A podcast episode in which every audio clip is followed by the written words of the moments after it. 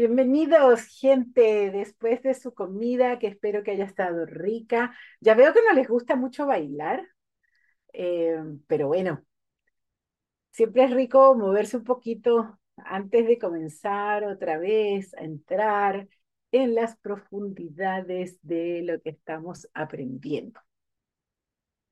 Eh, a ver, voy a abrir un espacio y Yanni, te pido que me pongas 15, 75, 15. Esa va a ser la fórmula que vamos a aplicar ahora.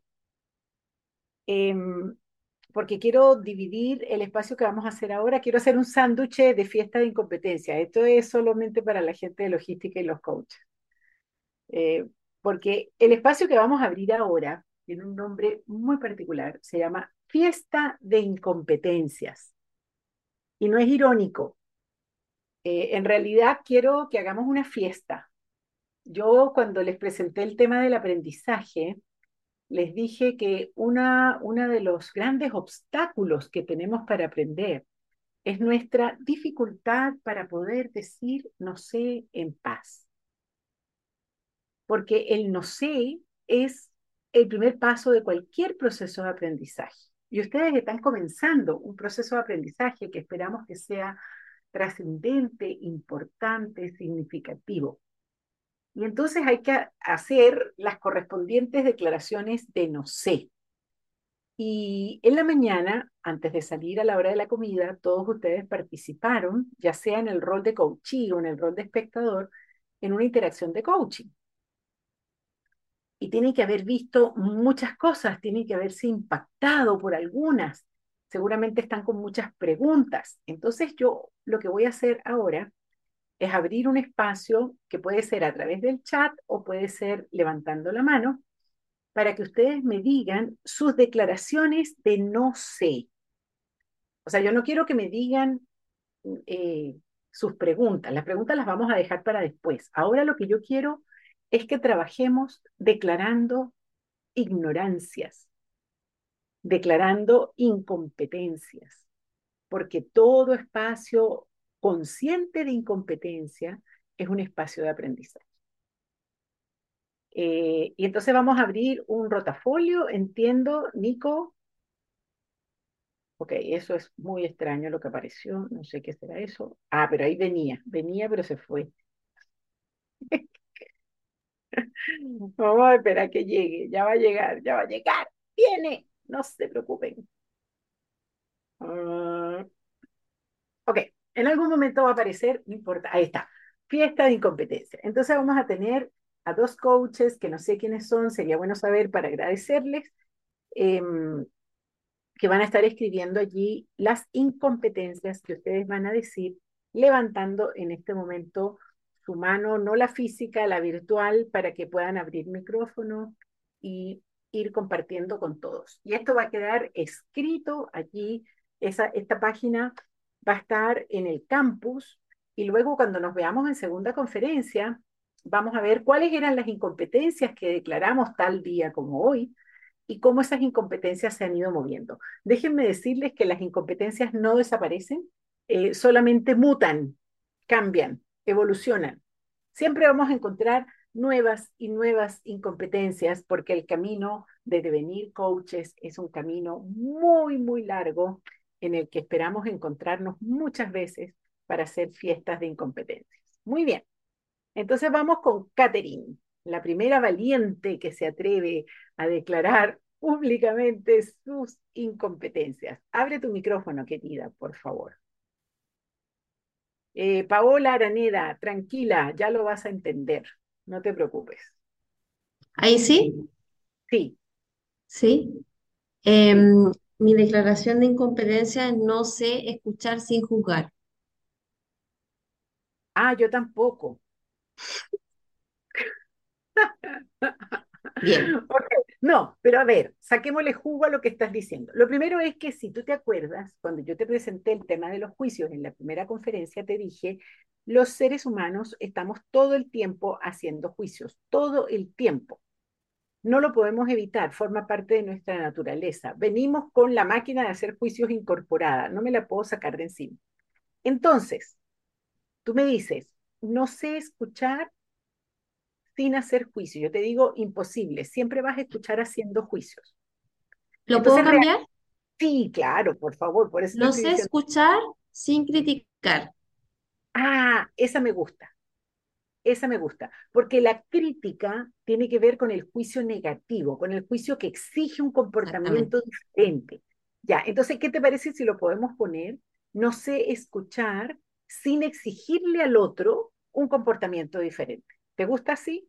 Sí, genial. Ah, a mí me encanta, me encanta. Muy bien. Muchas gracias, Catherine. Te lanzaste con una grande, una profunda, muy importante. Vamos, Jimena. Mm, está bueno esto. Hola. Sí, aquí estoy. No sé decir no. No sabes decir no. A ver, y déjame sacarle juguito a eso. O sea, ¿y eso cómo te afecta en el coaching, siendo tu coach? Porque acuérdate que estamos haciendo fiestas de incompetencias, no en el dominio de la vida en general, sino en el dominio de, de venir un coach. ¿Cómo te afecta? Eh, hay espacios en donde yo siempre eh, solamente trato de darle espacio al otro y no espacio a lo que tengo que exigir o a lo que tengo que, a lo que espero. No sé si se entiende. ¿Y en el coaching tú crees que vas a exigir algo? No, no, no, no exigir, pero creo que en el coaching pueden haber espacios, a lo mejor no, a lo mejor eh, me estoy apegando un poco más a la vida, pero hay, eh, en el coaching puede ser que, eh, a ver, ¿cómo lo digo? Tiendo a darle la razón a otro siempre, Ajá. aunque sienta que no tengo la, que no es así, pero me cuesta ir en contra de, o no ir en contra, pero contradecir algo.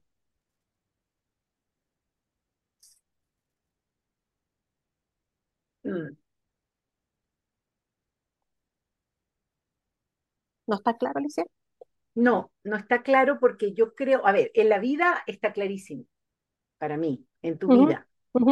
Pero en el coaching, en el coaching yo no exijo. En el coaching, no sé si contradigo. Eh, a ver, sostener. Sí tuve, sí tuve un coaching. A ver, ya. déjame decírtelo a ver si te suena. Ya. sostener un punto de vista distinto al punto de vista que tiene el coaching. ¿Sería algo así? Sería algo así, efectivamente, Alicia, porque yo he tenido un coach, un coach ontológico de otra escuela, pero que ella sí muchas veces me ha dicho, no, Jimena, no es así, para sacarme de un estado en donde yo he caído. Mm. Ok, ok. En esta escuela va a estar difícil que alguien te diga algo así. Porque de partida nosotros no creemos que las cosas sean. Mm. Y aquí voy a aprovechar de contestarle a Paola. Paola, sí, Paola, em, que preguntaba que no sabe lo que es ontológico. Y yo entiendo que se refiere a ontología del lenguaje, que es la ontología que estamos aprendiendo, ¿verdad? Entonces, desde la ontología del lenguaje, las cosas no son desde la ontología del lenguaje distinguimos las cosas de cierta manera. Y esto va a ser una diferencia filosófica importante. Entonces, nunca le voy a decir a un coachí, las cosas no son así, porque nosotros no tenemos acceso a cómo las cosas son, solo a cómo las interpretamos. Eso es una aclaración importante y te la agradezco, porque efectivamente en el proceso de coaching que yo viví, sí tuve esos espacios en donde me quedo. No. Me imagino, me imagino, porque hay muchos tipos de coaching distintos. Gracias, Jimena. Muy bien. Vamos con Paola Bojorques. No sé si pronuncié bien tu apellido. Borges, sí, está bien. Borges, ok. Eh, yo no sé escuchar sin que mi conversación interna se vuelva protagonista. Oh, está excelente, está muy bien articulado, Paola, te lo agradezco, más claro, no canto un gallo, fantástico. Muy bien. Entonces, una de las cosas que vamos a aprender es bajarle un poquito el volumen a las conversaciones privadas. Cuidado que nunca se las bajamos del todo, porque un coach siempre está escuchando sus conversaciones privadas, porque las conversaciones privadas te orientan, te dan caminos, te abren, tal como decía Jimena, tal vez puntos de vista distintos. La diferencia, Paola y Jimena, es que tú siempre vas a entregar tu punto de vista como una interpretación posible, como un punto de vista posible. Gracias. Muchas gracias. Vamos con la siguiente. Carolina, por favor. Maiva, atenta por si me estoy perdiendo de alguien. Vamos, Estoy atenta, Alicia. En mi caso es el tema de la inseguridad, porque no sé si yo voy a lograr hacer, hacer un coach. O sea, soy insegura, me considero, en unas, para unas cosas soy muy segura, pero en otras me da miedo. Bueno, no sé. ¿Sabes qué? Yo voy a querer tu miedo. ¿Cómo? Que yo voy a querer tu miedo. Lo voy a abrazar, le voy a hacer cariño a tu miedo, ¿sí? Así, un cariñito le voy a hacer. Porque sabes que el miedo, lo veíamos en la mañana, el miedo nos, nos genera un estado de alerta que yo en este momento creo que es muy positivo para ti. Si tú me dijeras en este momento, no, si yo ya me lo sé, yo eso, yo me siento segura, yo voy a empezar a hacer coaching desde mi seguridad, yo te diría, ¡ay, cuidado, no! Porque estamos recién en la primera conferencia. Entonces, no, no, no es esa seguridad la que hace falta. Hace falta sentir un poquito de incertidumbre, de miedo, de inseguridad.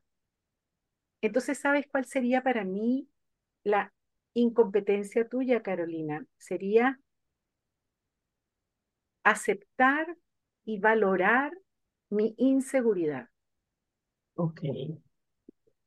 Dentro del coaching. Yo prefiero un coach inseguro a un coach arrogante.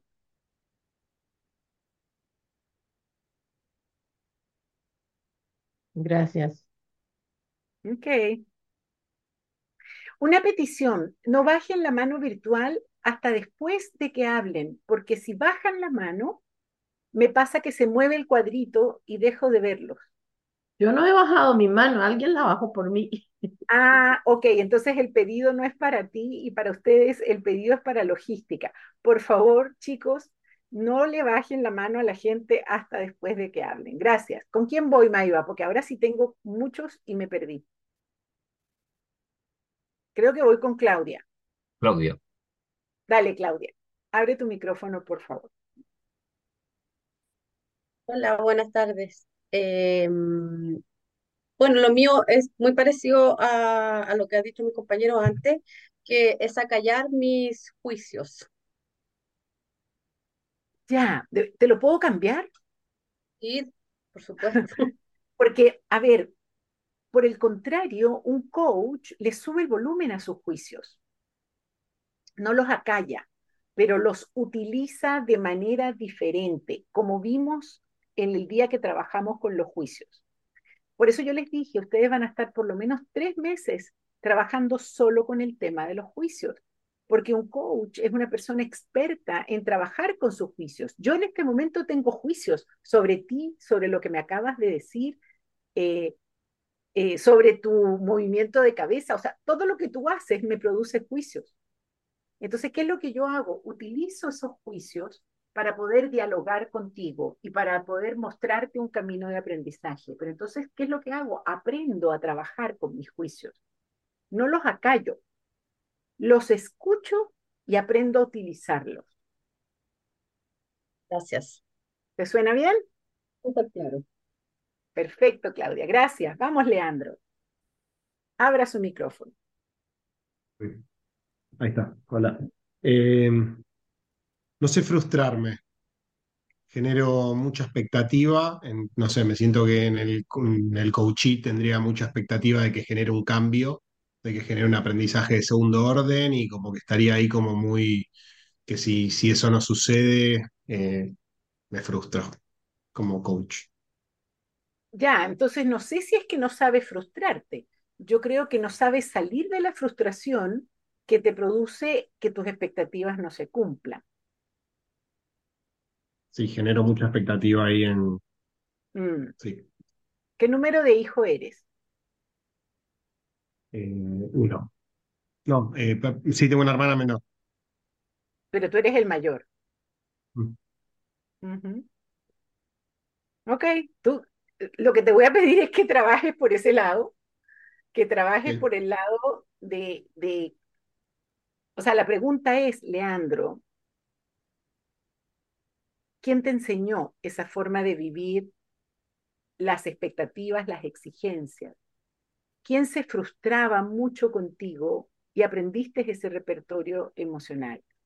Para que tú puedas vivir el coaching y las expectativas con tu coachee de una manera más provechosa y sobre todo más feliz, tanto para tu coachee como para ti, tienes que trabajar con ese mecanismo emocional primero en ti. ¿Te suena?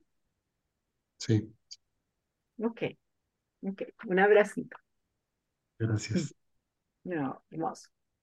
Vamos, Cari. Em, no sé escuchar em, fuera de mis estructuras. Es como que escucho, encasillo, controlo eh, y todo lo llevo con mis Ya va, ya va. Espérate, espérate. Escucho, encasillo, control. Ok, vamos despacito, Cari, ¿sí? Lentito. Primero, escucho. No tienes otra alternativa, Cari, que escuchar desde tu estructura. Tómate tu cara. Ajá. Esto es lo único que tienes para escuchar. Tócate la cabeza, tócatela, por favor. Tócate el pecho. Esto es lo único que tienes para escuchar, tu propia estructura. Entonces tú siempre vas a escuchar desde tu estructura. Ahora, lo que me preocupa es lo que viene después en esa escalerita que tú misma me entregaste. Escucho desde mi estructura. Primero, no tengo más remedio. Segundo, encasillo. Y ahí sí ya me empieza a preocupar la cosa. Entonces, la, incompetencia sería aprender a no encasillar. Porque encasillar significa meter en una caja a alguien eh, y las personas van a ser siempre más misteriosas que todas las cajas que tú puedas inventar. Total. Entonces, te voy a articular una incompetencia distinta, Cari. Yo diría, escuchar desde mi estructura porque no tengo más remedio, ¿sí? Escucho desde mi estructura, pero luego me abro al misterio del otro. Ok. No sé abrirme al misterio del otro, entonces sería mi incompetencia. Eso, maravilloso. Y entonces la pregunta, Cari, es por qué el misterio del otro te asusta tanto. Porque sabes que las casillas, las casillas son siempre un recurso desde el miedo. Total. Ok, entonces a trabajar con eso primero en ti. Esas casillas, ¿de dónde vienen? ¿De qué miedos? ¿De qué te cuidan? ¿De qué te cuidan, Cari?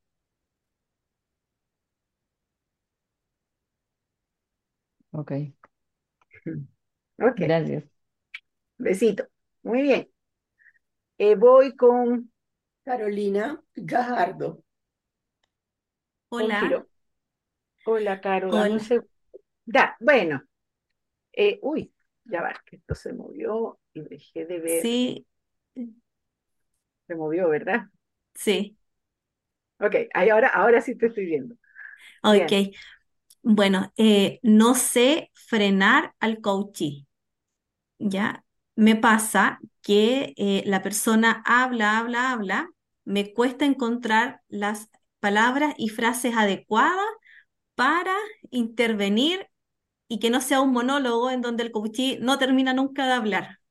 Ok, muy bien, muy bien dicho, no le voy a cambiar absolutamente nada. Eh, cuando, eh, por supuesto que hay mucho aprendizaje allí para realizar, eh, no sé si es frenar o interrumpir. También, sí. Interrumpir, claro, con la palabra o la pregunta para ir también direccionando esto. perfecto, muy bien, ya lo vamos a ir viendo. Gracias, Carolina. Gracias. Vamos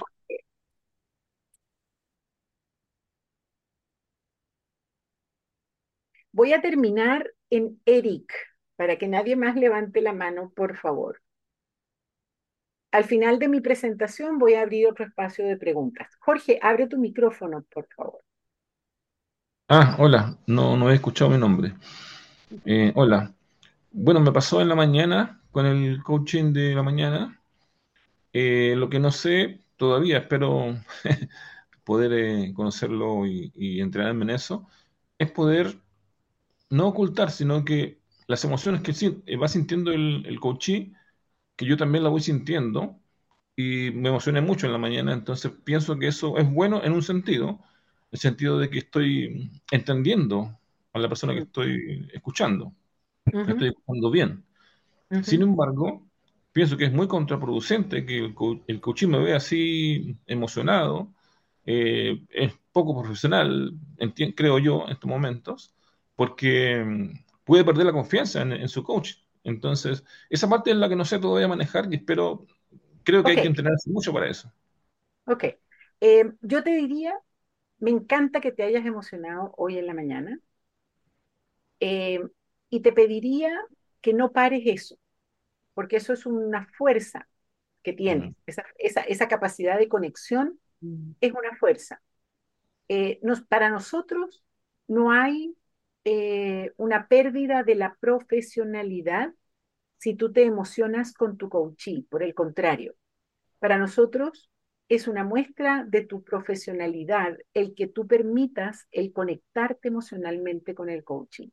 Y si vamos a llorar, lloramos juntos, y si vamos a reír, nos reímos juntos. Yo estoy en la danza emocional con mi coaching. Eh, lo vas a aprender a hacer sin perder el, el, tu capacidad para seguir escuchando, para seguir manejando la interacción. Pero no peleas contra tus emociones, por el contrario, permites que esas emociones estén allí. Gracias, Jorge, súper interesante. Vamos, José. Sí, eh, mi, mi, no sé, iba, iba relacionado mucho con lo que dijo Carolina recién y, y, y, y va con, con la escucha. ¿Cuándo, cuándo parar la escucha? Si, si es que es necesario parar la escucha en algún minuto. Eh, ¿Por qué, por qué quieres eh, parar la escucha? por por eso digo, si es que es necesario, porque la persona hablaba o habla, eh, coachí, y, pero una historia lleva a otra más interesante y que no quiero pararla, pero, pero siento que en algún momento debo dejar la escucha o parar, crear una Mm, instancia de reflexión, de, de- de- ¿me Sí, muy bien, muy bien. Eh, a ver, déjame decirte que no vas a parar la escucha nunca, primero, porque la escucha atraviesa toda la interacción de coaching y yo incluso cuando empezamos con, la- con el fenómeno de la escucha, si tú te acuerdas, José, yo les dije, eh, esto es un espacio de aprendizaje hasta el día de la muerte, o sea, hasta el día del juicio final vamos a estar aprendiendo a escuchar, siempre vamos a estar escuchando, siempre. Ahora, lo que tú dices es interesante porque yo sigo escuchando, pero interrumpo, introduzco interpretaciones, propongo ejercicios, hago cosas que mueven un poco eh, el fluir del coaching hacia otros lados. Entonces, eso lo vas a aprender a hacer. ¿Ok? Así es que gracias por tu incompetencia, pero está muy bien. Vamos. Y, antes, antes de Ah, terminar, dale, dale. eh, Sí. sí, que quería darle las gracias a la otra Carolina, que antes hizo un comentario sobre su inseguridad eh, por, en el, en, en el proceso del coaching, porque es su inseguridad, quiero que decirle que a mí, que es lo mismo que yo sentía, pero su comentario me dio seguridad. Eh, me, me, me, ¿me entiende? O sea, Sí. Ver que no era tan terrible, o sea, que es algo que va a ocurrir.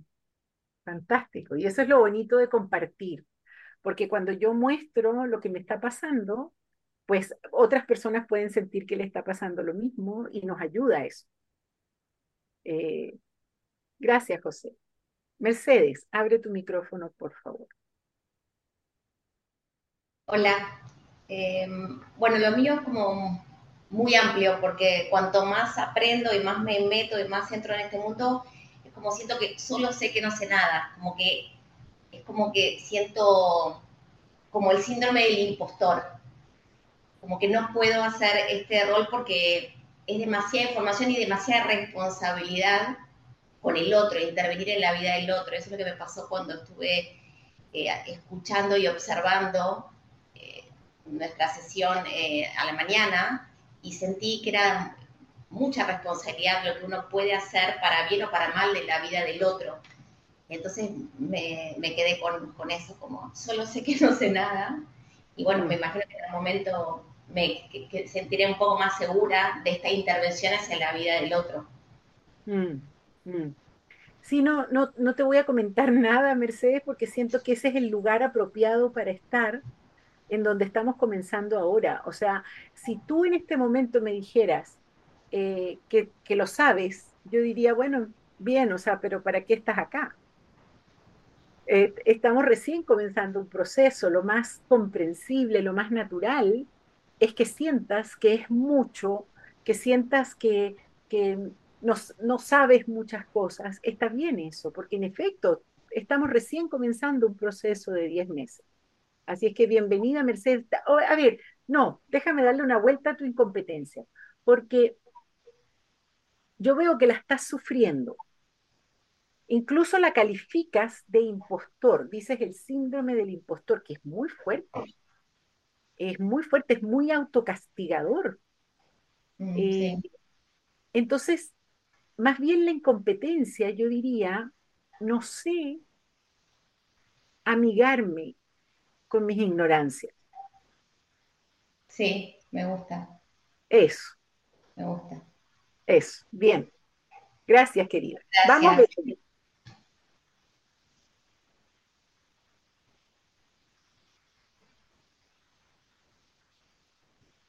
Tienes que abrir tu micrófono. Ahí está. Ah, no había escuchado si habías dicho Belén o no. Eh, no sé confiar en mí. Ok. Enorme. O sea, hay una canción que decía que algo se le había quedado enredado en el mes de abril, algo así. Creo que era de Perales. ¿Dónde se te quedó enredada la confianza en ti? Eh, momento de vida. Ah, Mm, ¿Qué edad? creo que en mm, que adolescencia. Ujú. 15, 14, 13. Sí, re, 15, 16, 17, ahí, muy Mm, adolescente. ujú. Sí, ok. No es para trabajar acá, tienes que trabajarlo con tu coach. Ir, ir a esas ramas, a las ramas donde se te quedó enredada la confianza, rescatarla y traerla acá. Lindo, gracias, Belén. Eric, contigo cerramos esta primera parte. Bueno, buenísimo. En la conversación interna siento que estoy teniendo un lorito que se adelanta y, y cree encontrar soluciones mucho antes de entender el problema. Mm, Así que es un poquito ujú, irreverente y ansioso. mm. Así que bueno, habrá que manejarlo, peligroso. No, no, no, no, no, no, no. Hay que hacerle cariño, Ah, bueno. Hacerle su cariño, porque ¿sabes qué? Ese lorito resolvedor eh, te debe haber permitido ganarte la vida, uno, eh, ser apreciado en muchos espacios. Eh, y yo voy a hacer una prueba de frecuencia. Vamos a levantar la mano, así, la mano física, todos aquellos que les gusta resolver los problemas. Levanten la mano física, por favor. Eso. Entonces, Eric, tú mira la pantalla, no sé si tienes modo galería. Sí. Ya, eso es solo para que no te sientas solito en la vida, ¿verdad? Ok, muy bien, bajen la mano, gracias. Muy bien, todos los que levantaron la mano, que les gusta resolver los problemas, pues van a descubrir que para ser coach, lo primero que tengo que soltar es las ganas de resolver los problemas de mi coaching. Porque los coaches no le resolvemos la vida a nadie, a nadie. Lo cual es una maravilla, déjenme decirles. No sé si sintieron como que le sacaron un piano encima. No le resolvemos la vida a nadie. La gente, en su autonomía y en su propia vida le toca resolver sus problemas. Heidegger dijo, los seres humanos somos seres desgarrados existencialmente. Yo no le voy a corregir su desgarramiento a nadie. No somos, no somos esa persona que va a resolver. No damos consejos, no resolvemos. Y entonces, ¿qué hacemos? ¿Qué es lo que hacemos? Bueno, eso es lo que voy a trabajar con ustedes en el próximo tiempo. Muchas gracias por esa maravillosa fiesta de incompetencias. Me gustó muchísimo, muchísimo. Creo que salieron cosas muy lindas.